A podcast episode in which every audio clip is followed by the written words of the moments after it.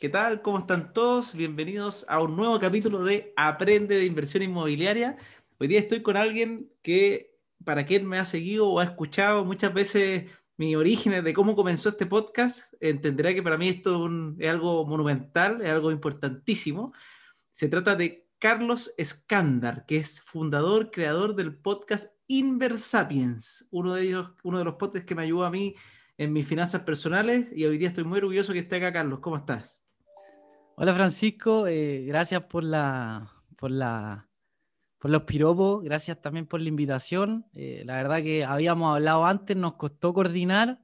Eh, un, gusto conocerte porque hablamos detrás de cámara, entre comillas, y estuvo muy, muy interesante la conversación. Así que bueno, muchas gracias por la invitación y quién sabe en qué cosas podremos colaborar.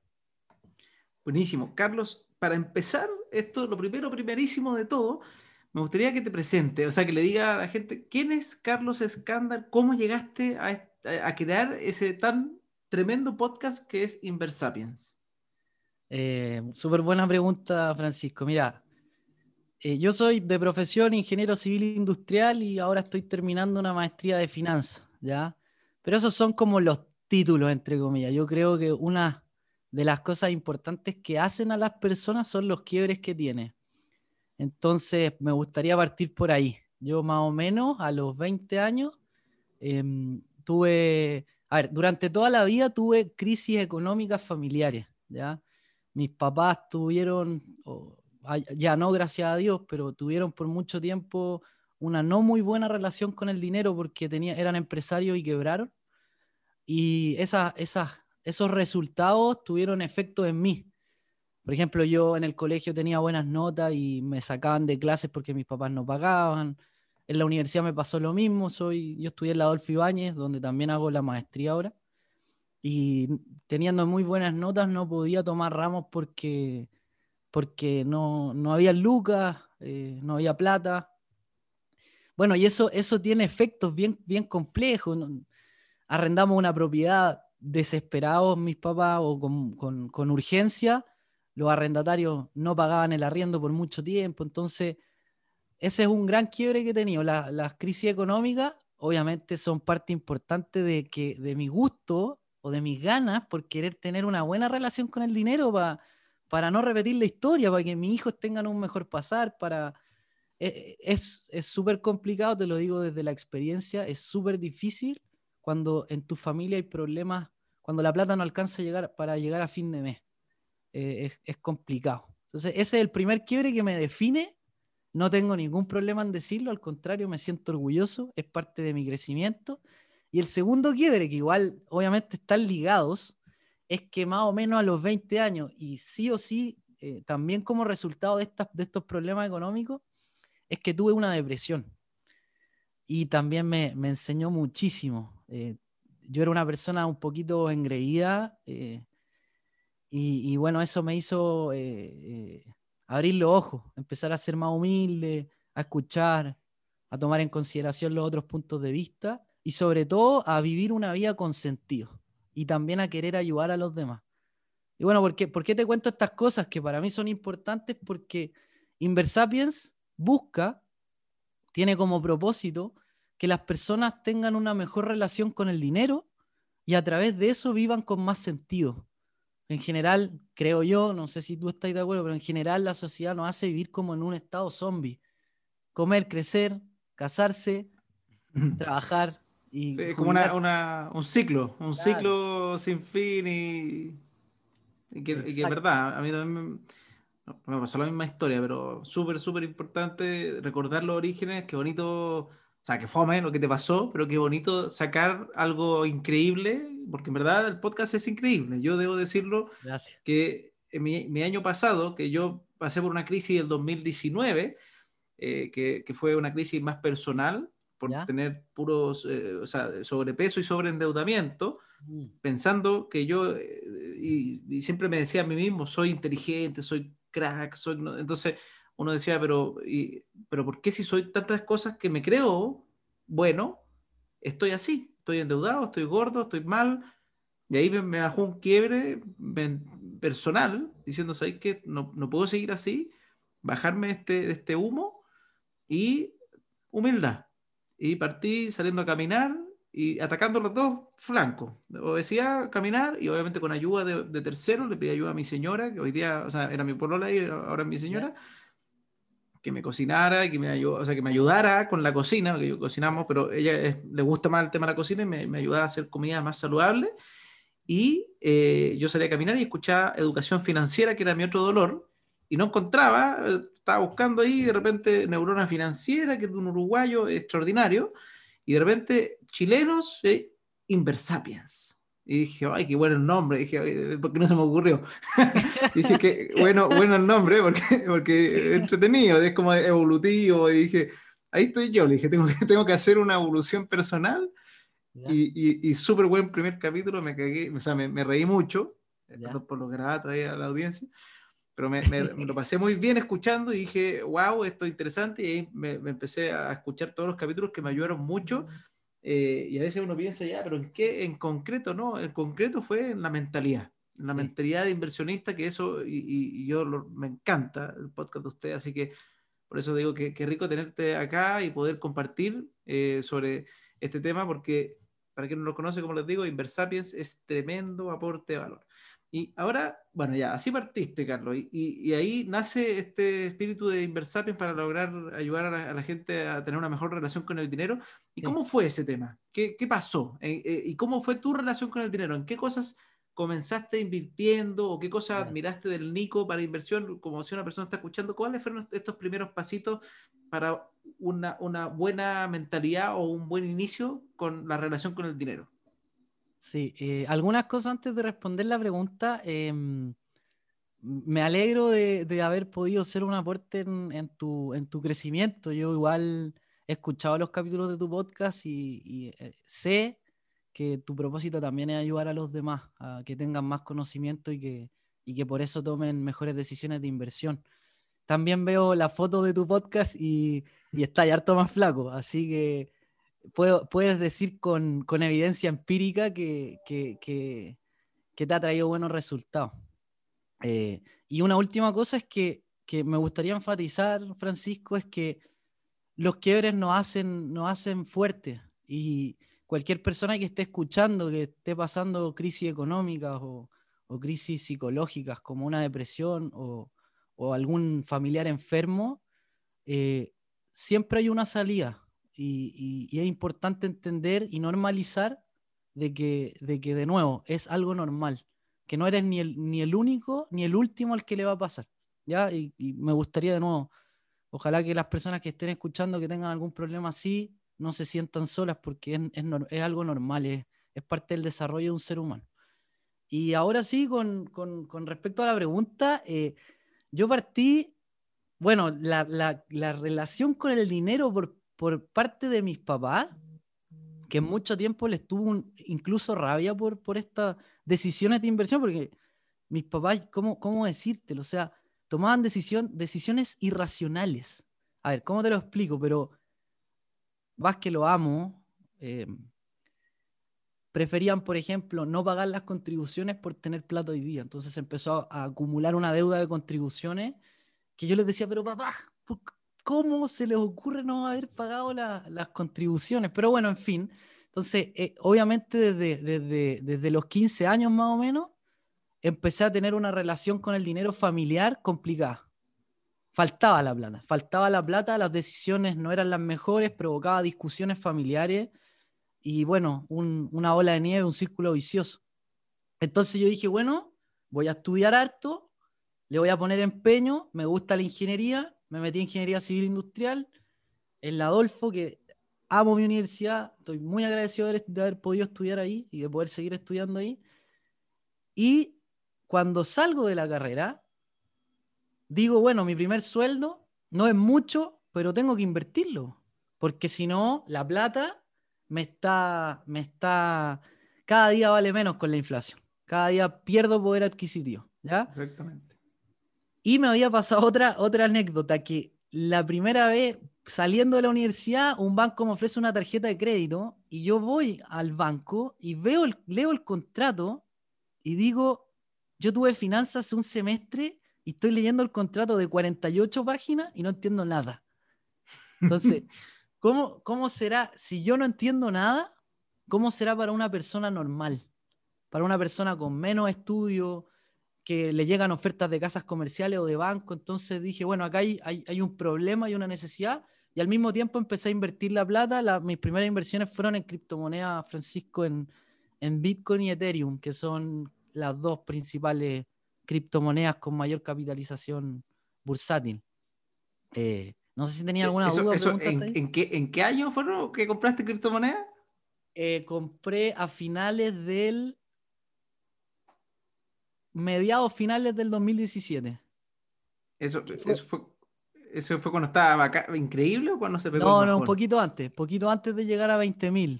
Yo debo haber comprado como en 7.000, una cosa así. Mira, mira, ¿y la dejaste hasta el día de hoy? Esa es la única pregunta que, que, que Mira, te voy, a, te voy a ser honesto. He ganado plata, he ganado, he tenido una muy buena rentabilidad, pero quizás me podría haber ido mejor. Porque he jugado Ah, saliste, saliste en algún minuto.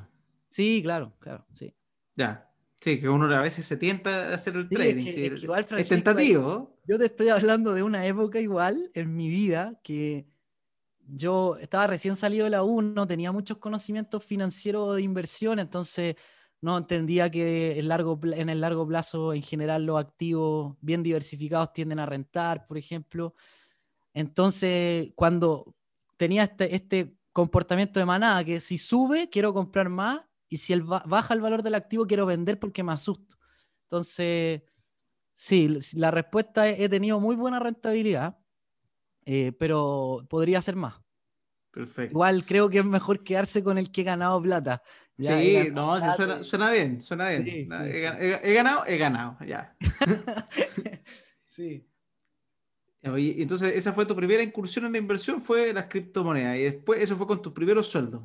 Sí, mis primeros sueldos, y, ahí yo le, Bueno, mi único referente de finanzas e inversiones, sin, sin que mis papás sean expertos a quien puedo acudir, el Nico fue, el Nico que es mi socio, Nicolás Magner, que fue profe mío de finanzas en la Adolfo, extraordinario como profe. O sea, de del top 3 de profesores que tuve en la universidad. Entonces él era como mi referente.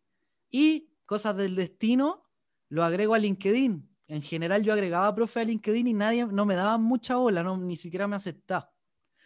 Y el Nico me aceptó. y bueno, seguí, seguí como intentando aprender, hice trading sin saber mucho, tuve suerte y gané, pero de nuevo, fue pura suerte, porque no sabía nada. Eh, y el Nico, tipo un año después, 2018, eh, publica que va a ser un curso de inversión inmobiliaria. Creo que yo fui el primer inscrito, ya, para que te hagáis una idea. O sea, a ese nivel de, de referente. Tú, dijiste, mi gurú hace un curso, yo lo tomo. Ah, lo tomo, lo recomendé, entramos con un amigo, fui el primero en pagar. Espero que me siga mucha gente como tú. cuando, cuando quiero hacer cursos, estén ahí, en primera claro. Entonces, eh, bueno, ahí conocí al Nico, me gustó harto el curso. Y lo, ahí lo, lo conocí, ahí, ahí, tuve una relación más cercana. Fui a trabajar a Paraguay y seguía con el, con el bichito de la inversión. Eh, en aquel momento las criptomonedas habían bajado. O sea, para que te hagas una idea, yo había tenido una rentabilidad como de multiplicarme por dos en dos meses y de repente ya tenía un 50% del valor de mi inversión. O sea, cuando estalla la burbuja, empiezo a perder.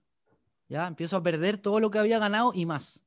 Entonces yo dije, bueno, ok, eh, ya, ya entendía un poco más, dije, tengo que ir a otro tipo de activos porque si las criptomonedas son más arriesgadas, tengo que tomar activos que tengan eh, quizás menor nivel de retorno, pero menos riesgo, que sean más sostenibles en el tiempo. Mm. Y así también tuve un, tuve un mentor que se llama Angelo, Angelo Aste, que fue un, era el gerente general de la empresa a la que me fui a trabajar a Paraguay. Él era, inversionista retail con 20 años de experiencia, ¿ya? O sea, como tuvo yo en 15 años más, por decirlo así. Y el, el Ángelo me dio algunos contactos y así llegué al security, invertí en un fondo mutuo que invertía en acciones extranjeras, mayor, mayor, la mayor parte en, en Estados Unidos. Y claro, tenía una rentabilidad en comparación al IPSA increíble. Increíble. O sea, el mercado norteamericano estaba rentando mucho más. Sí, es que aparte los últimos 10 años Estados Unidos ha rentado muy bien. O sea, hay muchos que hablan de que algo se tiene que venir porque es, demasiado curioso la, gran rentabilidad que ha, tenido Estados Unidos, pero me imagino que te, comiste esa buena rentabilidad ese tiempo.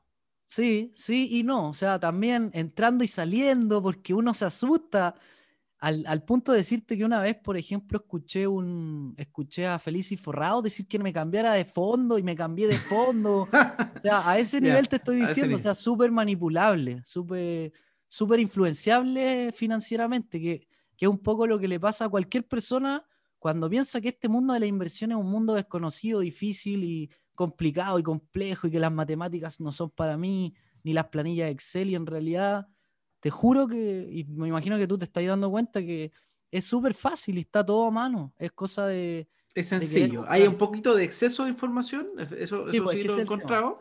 porque, entonces, porque aparte hay mucha gente que también se quiere aprovechar de, esto. Entonces, te trata de, engatusar ahí con mensajes como de, hazte plata fácil, con rentabilidades bien y, y, lógicas, pero, pero la gente como dices tú, tú mismo te pasó que tú te quieres cambiar cuando te dicen que hay que cambiarse, hay gente que cuando le dicen que se viene la plata fácil se la, cree, entonces ahí... Y te quería preguntar con el fondo mutuo algo muy importante.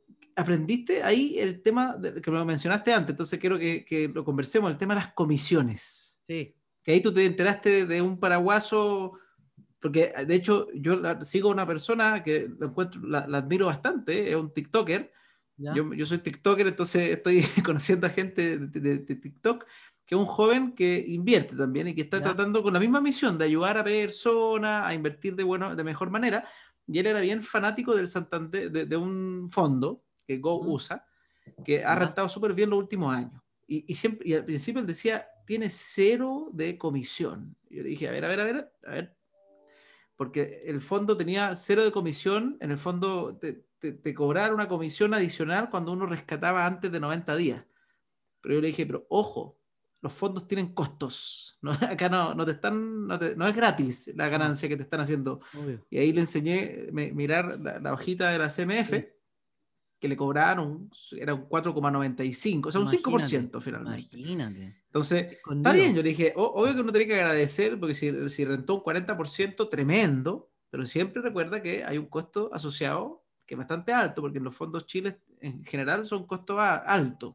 Y yo por eso me he ido buscando instrumentos distintos como Fintual, que, que tiene costos relativamente más sencillos y, así han aparecido varios. ¿Cómo, ¿Cómo, fue tu experiencia con el tema del fondo mutuo en, cuanto a costos? No, bueno, es que también pasa que estos administradores de fondos, sobre todo los grandes como de los bancos, eh, o corredoras de bolsa, como uno quiera llamarlo, depende, bueno, depende, ¿ya? Pero te esconden estos costos. Entonces, y te, y te muestran la información como te la quieren mostrar. Entonces, claro, tú, yo me metí a la página del, del security donde podía ver cuánto iba rentando y la comparación no me la daban con el benchmark, el Standard Poor's o el índice de Estados Unidos, me la hacían con el IPSA. Entonces yo decía, wow, onda, el IPSA ha rentado un 3, un 2 y yo he rentado un 10 en cinco meses. O sea, soy un, soy un crack. Soy un crack, tengo que recomendar esto al mundo, bla, bla, bla. Eh, bueno, después empecé a aprender un poquito más, empecé a entender el costo oculto que hay en los fondos mutuos de renta, de renta variable, sobre, sobre todo internacional, y me di cuenta, bueno, si el, si el índice norteamericano renta un 20, yo voy a rentar un 4% menos, un 16. Y si el, y si el mercado norteamericano renta negativo, yo voy a rentar negativo menos la comisión. Entonces dije, ok, ya, fondos mutuos, nunca más. Y ahí me fui a las acciones. Una vez un profe nos dijo, mira, yo he tenido hartas caídas y más caídas que, que, que, buenas, que, buenos negocios, por, claro, que acierto. Pero lo importante es que los aciertos valgan X veces o se multipliquen las pérdidas, por decirlo así. Entonces ahí yo invertí en acciones, invertí en Chile, invertí también a través del security, invertí en, en tres acciones chilenas el 15 de octubre del 2019. Entonces, para que te hagáis una idea cómo, cómo me fue, ¿ya?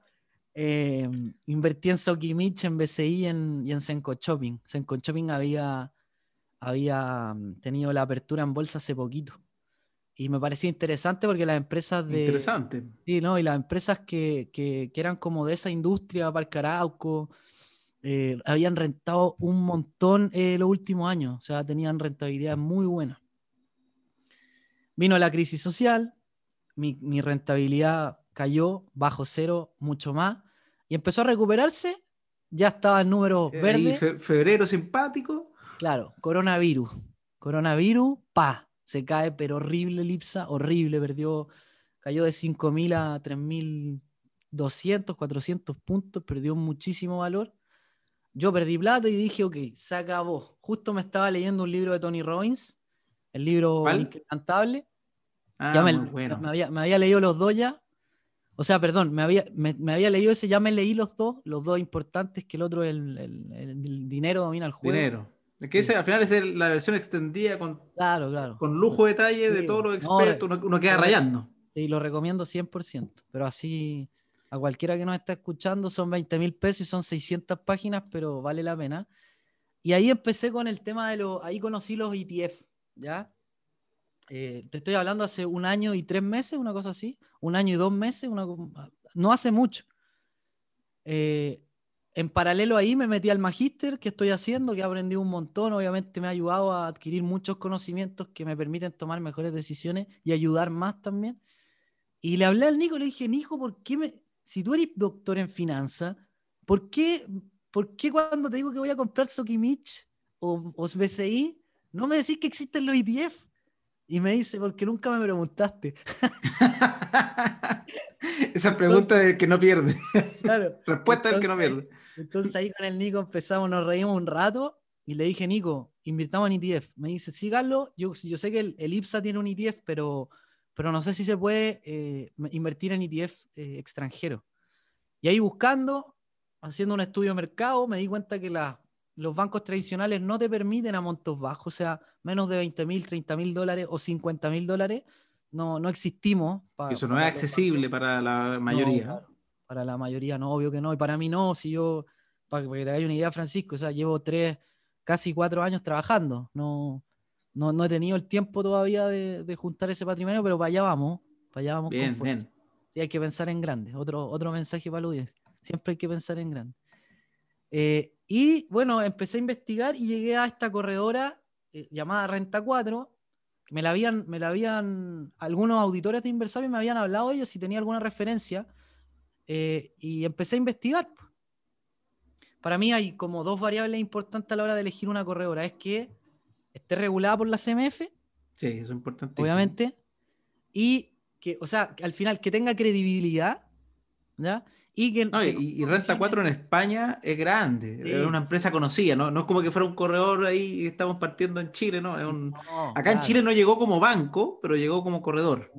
Claro, llegó como corredora y entonces yo, yo sabía que no era tan cara y que te permitía comprar instrumentos del extranjero. O sea, yo podría comprar, por ejemplo, una acción de Apple o de Google o de Netflix o de Ford, no sé, estoy inventando entonces ya me pareció interesante, o sea, dije, wow, puedo invertir en mercados internacionales a montos bajos, con la salvedad de que te cobran una comisión fija de 18 dólares. Entonces, a montos muy bajitos de 100 mil pesos, claramente te come un 18%. No, ahí no, ahí no, conviene. ¿ya? Pero para montos ya de un, sobre un millón de pesos termina siendo bien conveniente. Entonces, lo que me faltaba era entender ya quién es Renta 4. Ah, como, como diría mi hermano, a quién le ha ganado. Pero Así averigüé que era, claro, una, un holding financiero de España muy grande allá, que llegaba como corredora de bolsa y acá se eh, asoció con el Banco Falabella, o sea, ya me daba más credibilidad y estaba regulado por la CMF. Entonces dije, ok, estamos, check. Y empecé a invertir en ETF, pues ahora ya, bueno, vendí, la, vendí las acciones chilenas, hice la pérdida y desde ese entonces que tengo criptomonedas ETF criptomoneda ETF accionario y ahora ya estoy pensando también en, diversificar en ETF que, que me permitan vender, eh, comprar commodity o renta fija para tener un portafolio más, más diversificado. Para, el que no sepa lo que son los ETF. Eso te iba a preguntar, justamente, para, quien no sepa lo que, qué es lo que es un, un ETF en sí. Un ETF es un fondo mutuo, por decirlo así. ¿ya? Es un fondo mutuo, o sea, que te permite comprar con una compra, el fondo está diversificado en muchas acciones o en un sector, o en, fin, en muchos activos, eh, pero con la diferencia de que hay dos diferencias importantes. La primera diferencia es que se transa en bolsa. Los fondos mutuos no se transan en bolsa. Los fondos mutuos se pueden comprar y vender al final del día, ya al valor cuota del final del día o al día, al día siguiente. O sea, cuando uno quiere hacer un retiro de un fondo mutuo, te dicen, ok, lo, hacemos el retiro y te pagamos en dos días. En un ETF uno puede comprar y vender durante el día, si está el día, en los mercados abiertos, uno puede operar en el día las veces que quiera, comprar y vender si el mercado está abierto. Esa es la primera diferencia. Y la segunda diferencia es que nacieron, creo que a finales de, de, los 90, nacieron por, eh, yo sé estas cosas por Nico, eh, nacieron porque los investigadores financieros, o sea, los docentes, doctores dedicados a, a publicar estos papers que llegan a ganar premios Nobel, hicieron un análisis de los fondos, los fondos mutuos, en Estados Unidos y los compararon con el rendimiento del, del, Standard Poor's, que es el índice quizás más importante de las 500 empresas, empresas más transadas en la bolsa norteamericana, agregando comisiones de operación, etcétera, y se dieron cuenta que los fondos mutuos que intentan ganarle al mercado, o sea, al índice, comprando y vendiendo, yéndose más largo en ciertas posiciones, por ejemplo, decir, oye, Apple va a subir, compra más Apple, eh, oye, no, me tinca que Ford va, a ir a la baja, vendamos Ford, se dieron cuenta que, creo que la estadística es como que el 95% de estos fondos mutuos que te cobran diciéndote que o prometiéndote que le van a ganar, a ganar. el 95% no le gana. Y además que no es fácil achuntarle al 5% que le va a ganar porque tampoco es sostenible. O sea, un año yo le puedo ganar y al otro año puedo no ganarle. no, y los que le ganan son reconocidos. O sea, tiene que haber, obviamente, uno por ahí que uno no conozca, porque siempre hay genios que uno no, no, llega. Pero, por ejemplo, está Rey Dalio, que es como de estos recontra conocidos, pero el Rey Dalio tiene un equipo de 1.500 personas detrás y entrar a los fondos de él no es fácil y no son de acceso público y, así eh, existen algunas empresas que le ganan al mercado sostenidamente. Hay una que incluso le ha ganado creo que 30 años seguidos, pero cobra son otro mundo, es para gente, para gente de otro mundo. hay, que, hay que pensar, Francisco, que estamos en Chile. ¿ya? Y eso ya no nos limita porque somos un mercado chico, somos de una población pequeña. Nuestro mercado financiero, que sí es súper, o sea, no sé si es súper, pero eso es bueno, es sofisticado pero es pequeño, es súper pequeño a nivel mundial, a nivel de transacciones, no es tan líquido, no se transa, no se transa tanto, en fin. Entonces, estamos en Chile, es, donde partimos. Nos guste o no, son las condiciones en las que tenemos que, que operar. Entonces, bueno, dado esto, se crearon los ETF que iban con el objetivo de no ganarle al mercado, sino que empatarle, replicarlo.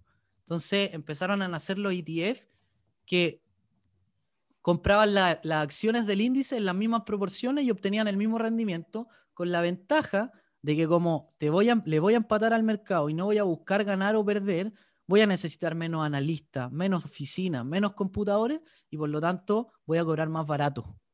Que apareció Vanguard y estas empresas que hicieron cobrando, en Estados Unidos se cobra un 0,2%, eh, no sé, creo que es muy marginal. Sí, de hecho, por ejemplo, el, índice del el, hay varios ETF que replican al Standard Poor's.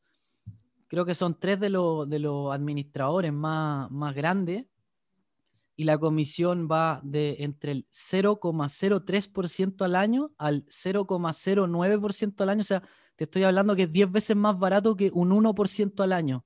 Y hay fondos mutuos que te cobran un 5% al año. O sea, te estoy diciendo que esto es como, no sé, 50 veces más barato. Así es, extraordinario. O sea, acá en Chile, para mí, el más cercano a esa ideología de querer ayudar a las personas y, bajar la inversión a fácil fueron los chicos de Fintual.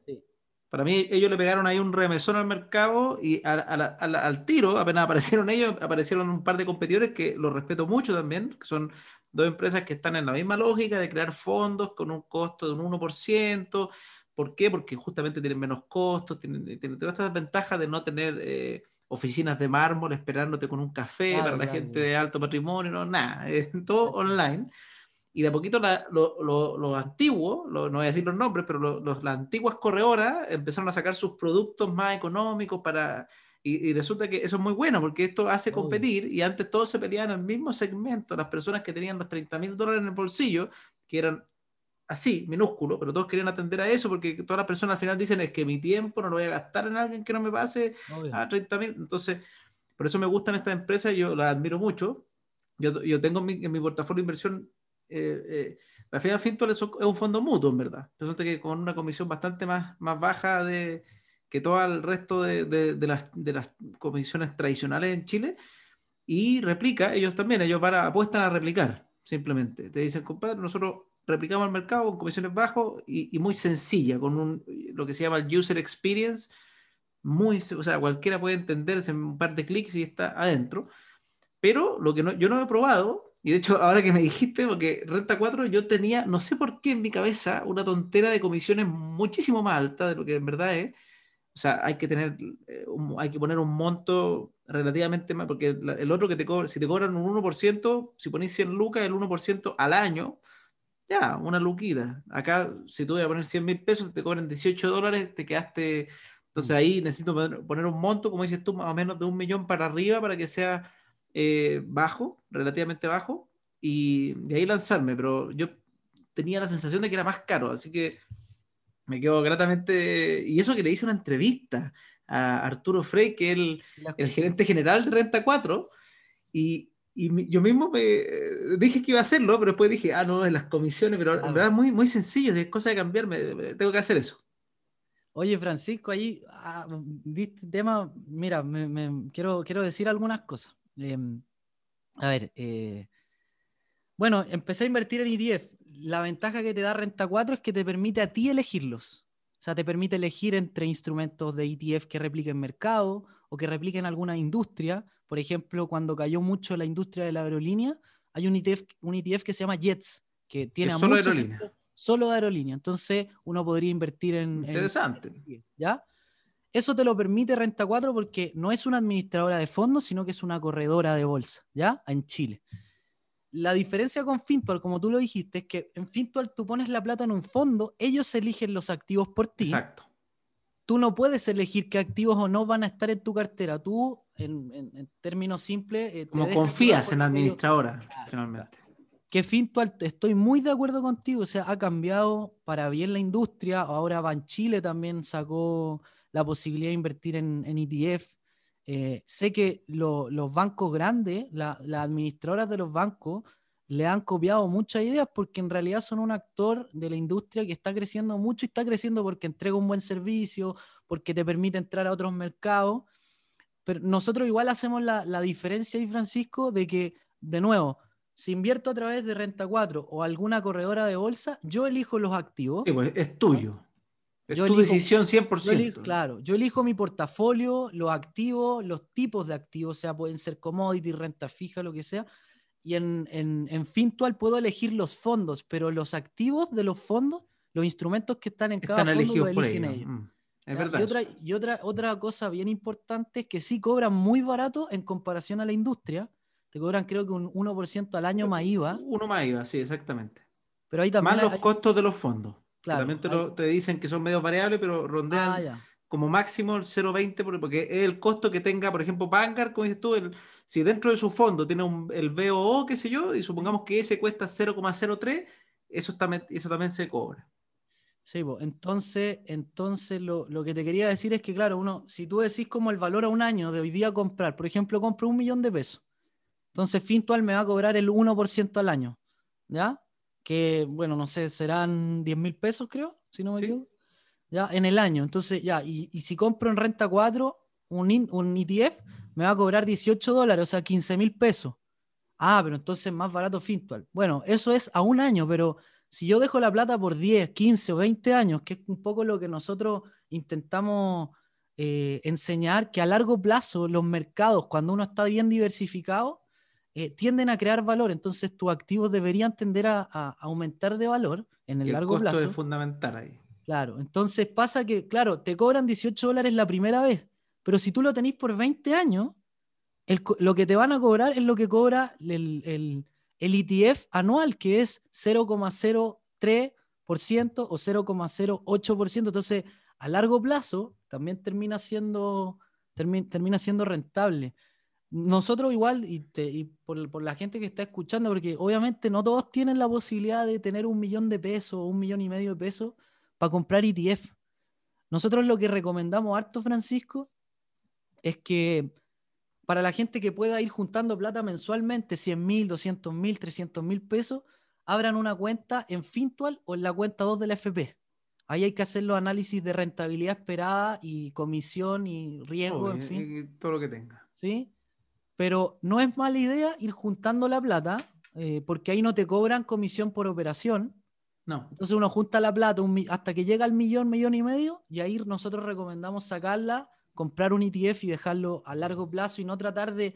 O sea, igual se puede rebalancear la cartera, pero en realidad yo recomiendo eh, que si lo vas a rebalancear sea una vez al año máximo y que en verdad, si, si no te interesa, déjalo a largo plazo. ¿Ya? Perfecto, tirar ese millón y dejarlo ahí 30, 20, 15 años, no sé. Sí, sí, yo, yo soy de la idea de... Yo hago eso por lo menos. Perfecto, esa, es tu estrategia. Mira, oye, ya, entonces nos fuimos de la conversa porque nos, pasamos desde la inversión a, a, tu, a, lo que estás haciendo hoy día, que es Bitcoin y, ETF o ETF. Y pero quiero volver un poquito al, mundo de Inversapiens, de cómo, de cómo fue saliendo esto, cómo fue, cómo fue la, el éxito, no sé si el éxito, pero cómo fue la sensación de estos primeros capítulos de este proyecto eh, junto al Nico. Y después te quiero entrar en el doble clic del mundo inmobiliario. Me gustaría saber tu experiencia con el mundo inmobiliario. Entiendo que además van a hacer, ustedes están haciendo ahí con un curso de inversión inmobiliaria desde Inversapiens, así que es súper interesante también. Lamentablemente esta vez me lo, voy a, me voy a perder porque justamente yo también tengo un curso ese, ese día, pero eh, me imagino que esto lo van a repetir en el tiempo. Sí, bueno, eh, eh, gracias por las preguntas, Francisco, están bien, bien entretenidas. Sí, no, nos fuimos por las ramas porque la verdad que cuando uno empieza a hablar de inversiones es muy entretenido y, y hay que intentar darle algunas cosas como conocimiento a la gente, pero mira, volviendo de Paraguay, eh, ya, me, ya me empecé a dar cuenta que la finanzas y la inversión a mí me encantan. O sea, son en el, en el campo del conocimiento en el que me quiero desarrollar. Y también me gusta mucho la docencia. yo fui ayudante muchas veces en la universidad. Entonces quería, extrañaba, extrañaba la escuela, extrañaba la universidad. Y le hablé a Nico, pues ya teníamos una relación más de, más, más de confianza, buena onda, y le dije, Nico, esto hace dos años atrás, eh, me gustaría ser tu ayudante, yo no soy experto en finanzas, pero aprendo rápido. Y me dice el Nico, Carlos, más que mi ayudante, me gustaría que fueras mi socio, porque tú eres el perfil al que yo, el perfil de mi target. Y yo dije, wow, tengo la oportunidad de, de ser socio de mi referente. Entonces, ¿cómo no aprovecharlo? Y ahí, bueno, yo, yo, llegué con algunas ideas con Nico, nos empezamos a juntar una vez cada 15 días, a hablar por teléfono, y yo tenía alguna idea, hice un flujo proyectado de, esta, de algo parecido a Inversapiens, que era con, como con venta de cursos, con el propósito de enseñarle a la gente de finanzas e inversiones, pero de manera, de manera real, de manera que la gente realmente aprendiera, porque yo también tuve una experiencia, un compadre hizo una charla en un auditorio de Providencia, llegaron como 500 personas cuando yo tenía como 24 años, eh, mucho venezolano, así como, como, como que quería cumplir sus sueños y mi padre hizo una charla de mercado muy, de muy bajo nivel. ¿Era una charla gratuita? Sí, gratuita. una charla en un auditorio, 500 personas gratuitas de una hora, donde explicaba algo de trading, algo de velas japonesas y algo de mercado. Los siguientes 30 minutos se dedicaba a mostrar cómo en una plataforma de trading él iba ganando plata y mostraba las operaciones de ganancia. Soy mucho, muy millonario. Ah, soy, ah, Y al final del curso, eh, o sea, al final de la charla vendí un curso de 500 mil pesos que la Para gente, ser como él. Claro, que la gente hacía filas por comprarlo. Entonces yo dije, chuta. Ahí, uno dice, y, la gente que hacemos las cosas bien, no, tenemos fila para que nos compren. Bueno, pero yo creo que igual ahí uno, uno tiene que seguir con sus convicciones porque el tarde o temprano el, el hábito de hacer, de, de, construir semana a semana, como lo estáis haciendo tú o nosotros, Francisco, tiene sus frutos, sobre todo cuando uno lo hace de, buena fe y con buenos valores y con las ganas de, querer a que los demás aprendan, porque uno también, es, yo estuve en la posición de no saber y cometí errores, pues entonces uno tiene que, o por lo mm. menos nosotros tratamos de que la gente se vaya saltando esos pasos, porque cuando uno pierde mucha plata al principio de su carrera de inversionista, le cuesta volver a invertir. le te, tiene miedo. Te frustra, te frustra y después dice ya, filo todo y, vaya a, lo básico, ahorro. ahorro yo, yo, le digo a las personas, eh, la, la, gente piensa que no, pero cuando está ahorrando está invirtiendo, invirtiendo en negativo, porque igual se lo come la inflación. Claro, claro. Y, y, como que prefiere no, no tocar la plata y justamente hace esto de lo, de la manada, esto de esos conceptos son de inversables, ¿viste? Pero e, este concepto de que se empieza a bajar, uno se asusta y, y saca rápidamente, y, si todos empiezan a comprar, compremos rápidamente, y en vez de, de, de seguir unas estrategias fijas que son relativamente ganadoras a largo plazo, como dices tú, si uno deja a 15 años un tipo de inversión, yo tengo ya harta plata que la tengo metida ahí a, a largo plazo. Y, son, algunas son más apuestas, porque yo también tengo criptomonedas, que me, me gusta bastante el mundo cripto. Eh, tengo, no tengo ETF eh, o ETF, así que ese, ese, me, tengo que meter, ese, me tengo que meter el próximo mes cuando me llegue. Eh, todavía soy empleado, así que no tengo independencia financiera aún, pero cuando me llegue el sueldo, probablemente este pedacito que voy a guardar va, va a ser mi primera incursión en, en, ETF, porque en vez de eso yo tengo fondo accionario, tengo fondos mutuos, fondo accionario, propiedades, bolsa. En la bolsa también cometí lo mismo que tú, que me puse como medio al tuntún. Y por suerte, o sea, creo que le he hecho un tema más o menos bien, pero, pero eso del achunté no puede ser. No, no quiero que mis inversiones se basen en achuntarle. Claro, Sino, así que buscarlo bien. Oye, y ya, pues, entonces te juntaste con tu ídolo, ahí te dijo, hagamos algo juntos. Yo estaba, Después te voy a preguntar, ¿cómo pueden seguir a Inversapien? La gente dice, oye, ¿cómo pueden aprender de ustedes? las personas?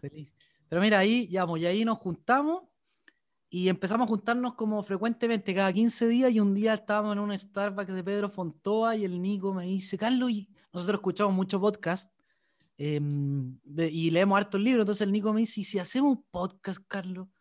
Imagínate, no, no, no ha llegado esta industria a Chile, vamos a ser pioneros, y si nadie nos escucha porque a nadie le gusta, vamos a aprender un montón.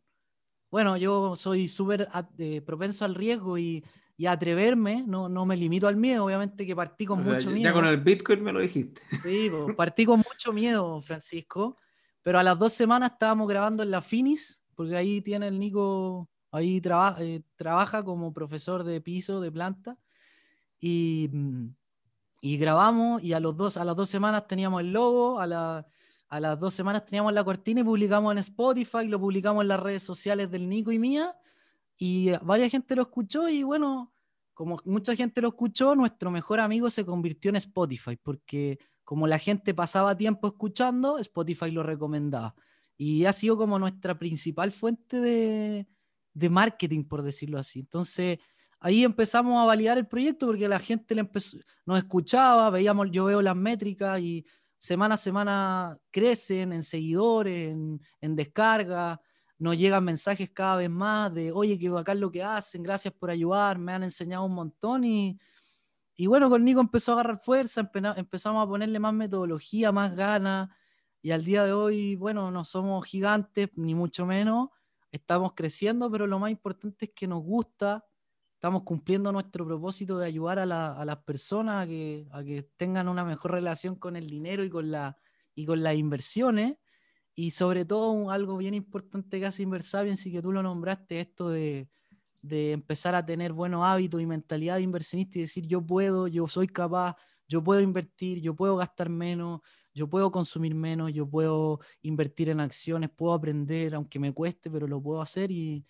y bueno, ha, ha, tenido buenos resultados y tenemos ahora muchas ideas, muchos proyectos, estamos, ya tenemos varios cursos, tenemos eh, bueno, no sé si me quería hacer una pregunta antes de seguir con el tema de los cursos. Véndete, véndete. No, es que yo quiero que la gente conozca Inversapiens. Si es parte de. A, mí me, me, hizo mucho bien. Yo me, me inicié con usted eh, por, por, la vía del podcast. Nunca, nunca he tomado todavía como para poder probar empíricamente los cursos, que es una de, las cosas. Este año me quiero instruir en, más cosas pagadas, porque aparte yo estoy incursionando en el mundo también de, de, del aprendizaje pago. Entonces lo encuentro muy interesante. Pero ¿dónde encuentran Inversapiens? O sea, acá de hecho me preguntan en, YouTube, me están preguntando cosas como, por ejemplo, gracias por abrirnos los ojos en este mundo que pocos conocen, pero ¿qué portafolios base uno podría invertir? ¿Cuáles son, ¿cuáles son la, como las... Si uno está partiendo de Homo, sapiens y se quiere convertir en Inversapiens, ¿ah?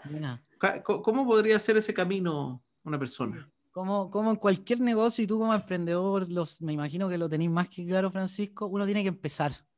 O sea, no, no te tiene que, que hay un término que se llama parálisis por análisis, el, eh, uy, eh, que si me meto en esta acción y pierdo, mejor, no. Uno tiene que empezar, empezar controlando los riesgos y haciéndose preguntas, las inversiones para mi juicio, para mi gusto, van más de adentro hacia afuera. O sea, uno no debería irse al, al activo más rentable que está en la palestra y las criptomonedas y las acciones de, de Netflix. Por ejemplo, el Nico no tiene criptomonedas y no le gustan. Hay preguntas que uno se tiene que hacer. Eh, para entender cuál es tu nivel eh, de, adversidad al riesgo. O sea, ¿cuánto te gusta, cuánto te apetece el riesgo?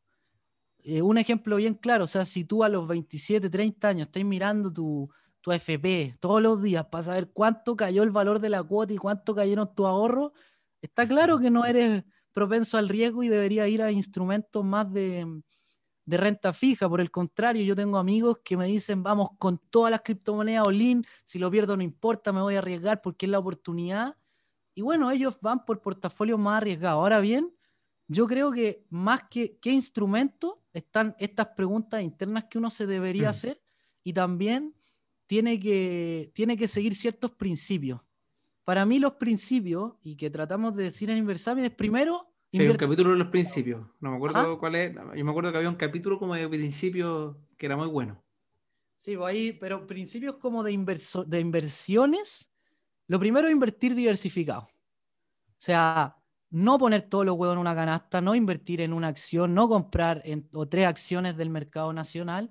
Hay que invertir en harto instrumento de diferente tipo. Eh, puede ser acciones, commodity, renta fija, criptomoneda. Eh, invertir en harto diversificado. Por ejemplo, si tengo cuatro bancos de Chile, no estoy diversificado porque tengo cuatro empresas de la misma industria del mismo país. Entonces, uno tiene que invertir diversificado en empresas, tipos de industria, geografía y cantidad. ¿ya? Eso es lo primero. Lo segundo para mí, invertir a largo plazo. O sea, no decir, no, es que me voy a hacer la pasada este mes, estos dos meses, no, invertir a largo plazo, pensar en 5, 10, 15, 20 años. Eh, y, el tercer principio es pagar las menores comisiones posibles. ¿ya? Y ahí hay que hacer un poco el análisis del mercado. Y, como te digo, nosotros usamos Renta 4 y ya te di la opción de Fintual y la cuenta 2 antes de, si es que tus montos de ahorro no son tan altos, pero, pero yo creo que para partir en un portafolio más de renta variable, podría ser replicar un índice de Estados Unidos, el Standard Poor's tiene 500 empresas de de, muchas industrias y que además están en muchos países del mundo, así que su operación entonces está es un portafolio súper bien diversificado. Obviamente que en un año de crisis puede caer harto, con, el coronavirus cayó un montón, se recuperó porque no fue una crisis financiera, fue una crisis de salud. Em, y también combinarlo con las propiedades, pues, Francisco, porque como también nosotros decimos en el podcast, la posibilidad que te dan las propiedades de trabajar con el dinero del banco, lo hacen un activo demasiado interesante y que tiene que estar en un portafolio porque te permite crecer más rápido, permite aumentar tu patrimonio a una mayor velocidad.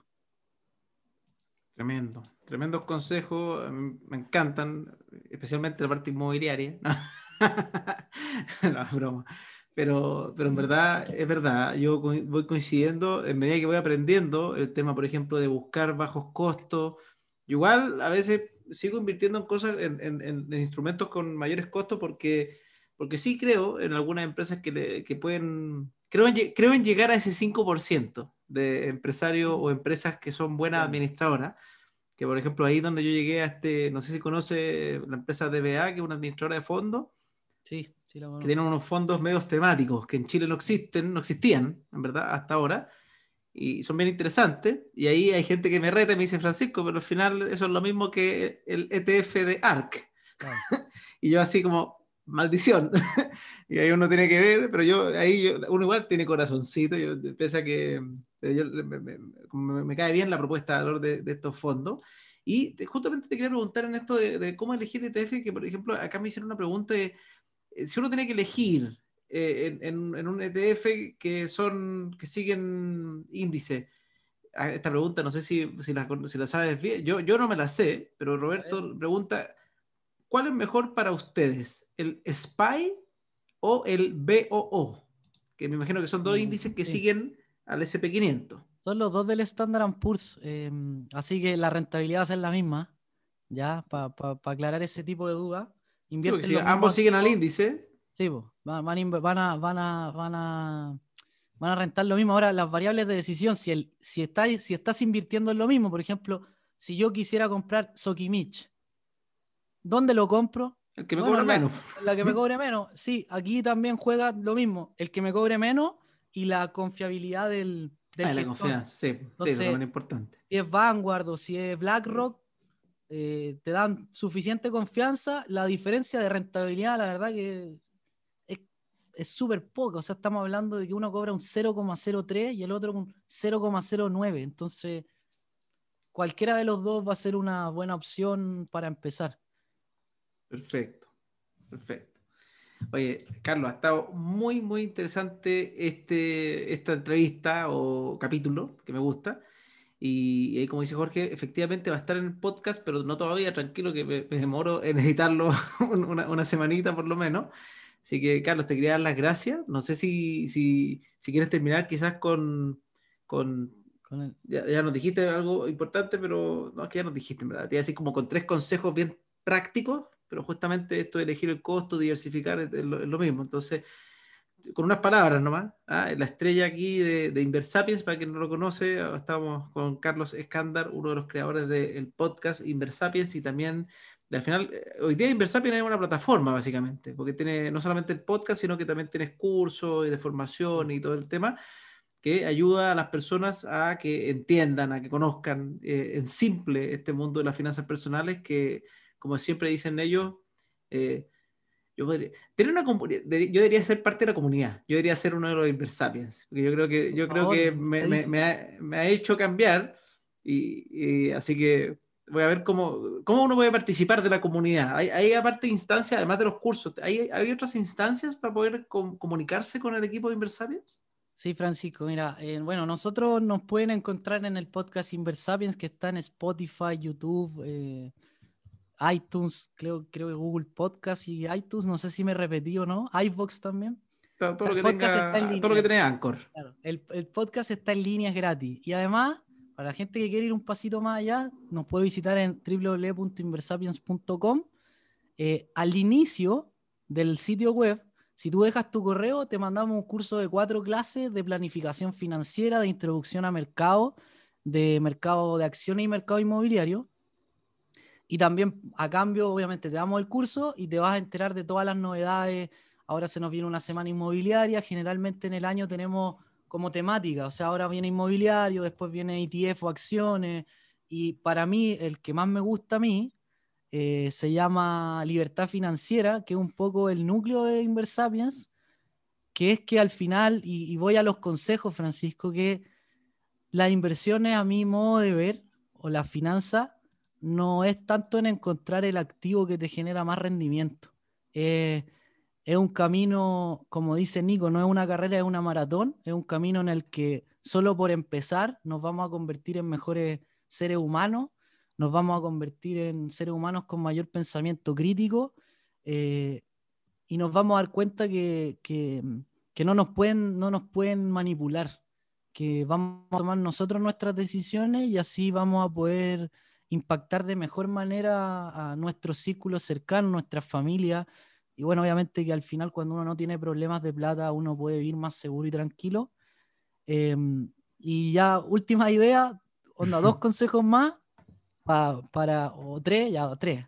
El primero, consejo así, pero de inversable, intenta buscar tu propósito, sea como propósito de persona o como propósito de una empresa, un proyecto que tú tengas, busca cuál es tu propósito, qué es lo que quieres impactar. Y, el propósito no tiene que ver con lucas, no tiene que ver con plata, tiene que ver con, con cómo ayudamos a la comunidad, cómo ayudamos a los demás a convertirse en mejores seres humanos y que así podamos formar una sociedad más, más equitativa, que agregue más valor, con seres humanos más conscientes.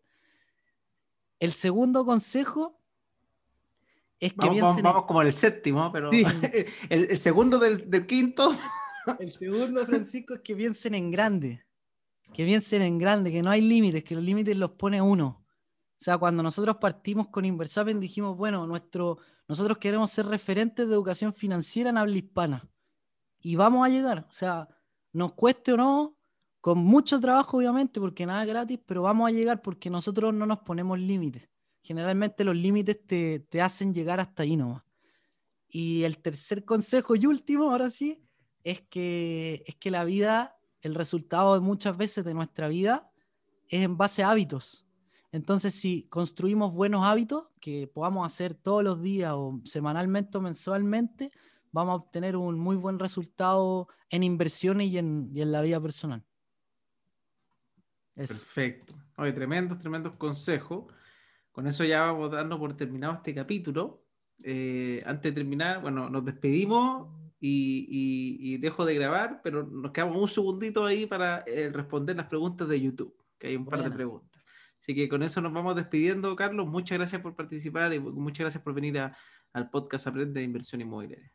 Francisco, gracias a ti, lo haces súper bien. Eh, es bacán poder encontrar a gente que, lo mueve algo parecido, así que me alegro de haber venido, me alegro de haber compartido, de haberte conocido un poco más. Y, bueno, saludo a la gente, ojalá que, que, que quieran aprender de esto porque los va a beneficiar el resto de sus vidas.